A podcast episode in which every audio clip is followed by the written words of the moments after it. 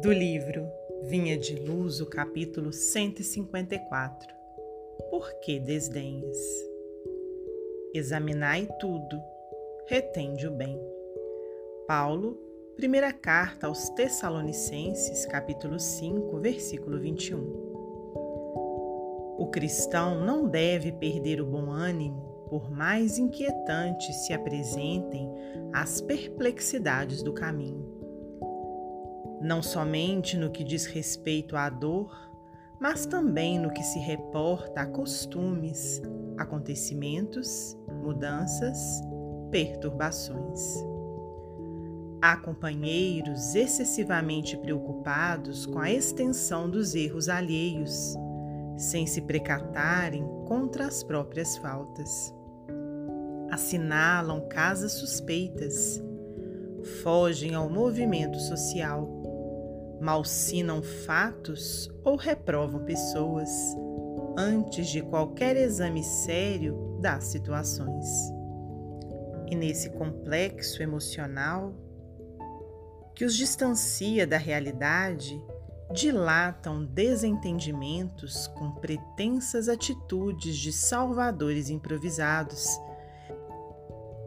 que apenas acentuam a esterilidade do fanatismo longe de prestarem benefícios reais, constituem material neutralizante do movimento renovador. O Evangelho do Cristo, contudo, não instituiu cubículos de isolamento.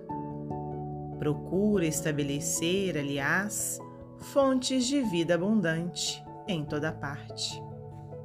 Examinar com imparcialidade é buscar esclarecimento. Por que a condenação apressada ou a crítica destrutiva?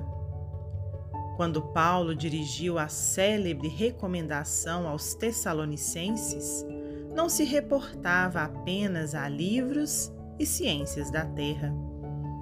Referia-se a tudo, incluindo os próprios impulsos da opinião popular, com alusão aos fenômenos máximos e mínimos do caminho vulgar.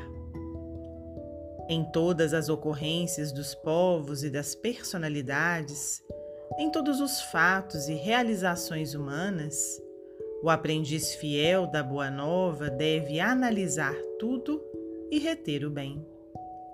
Por que te afastares do trabalho e da luta em comum? Por que desencorajar os que cooperam na lide purificadora com teu impensado desdém? Se te sentes unido ao Cristo, lembra-te de que o Senhor a ninguém abandona, nem mesmo seres aparentemente venenosos do chão. Emmanuel, psicografia de Francisco Cândido Xavier.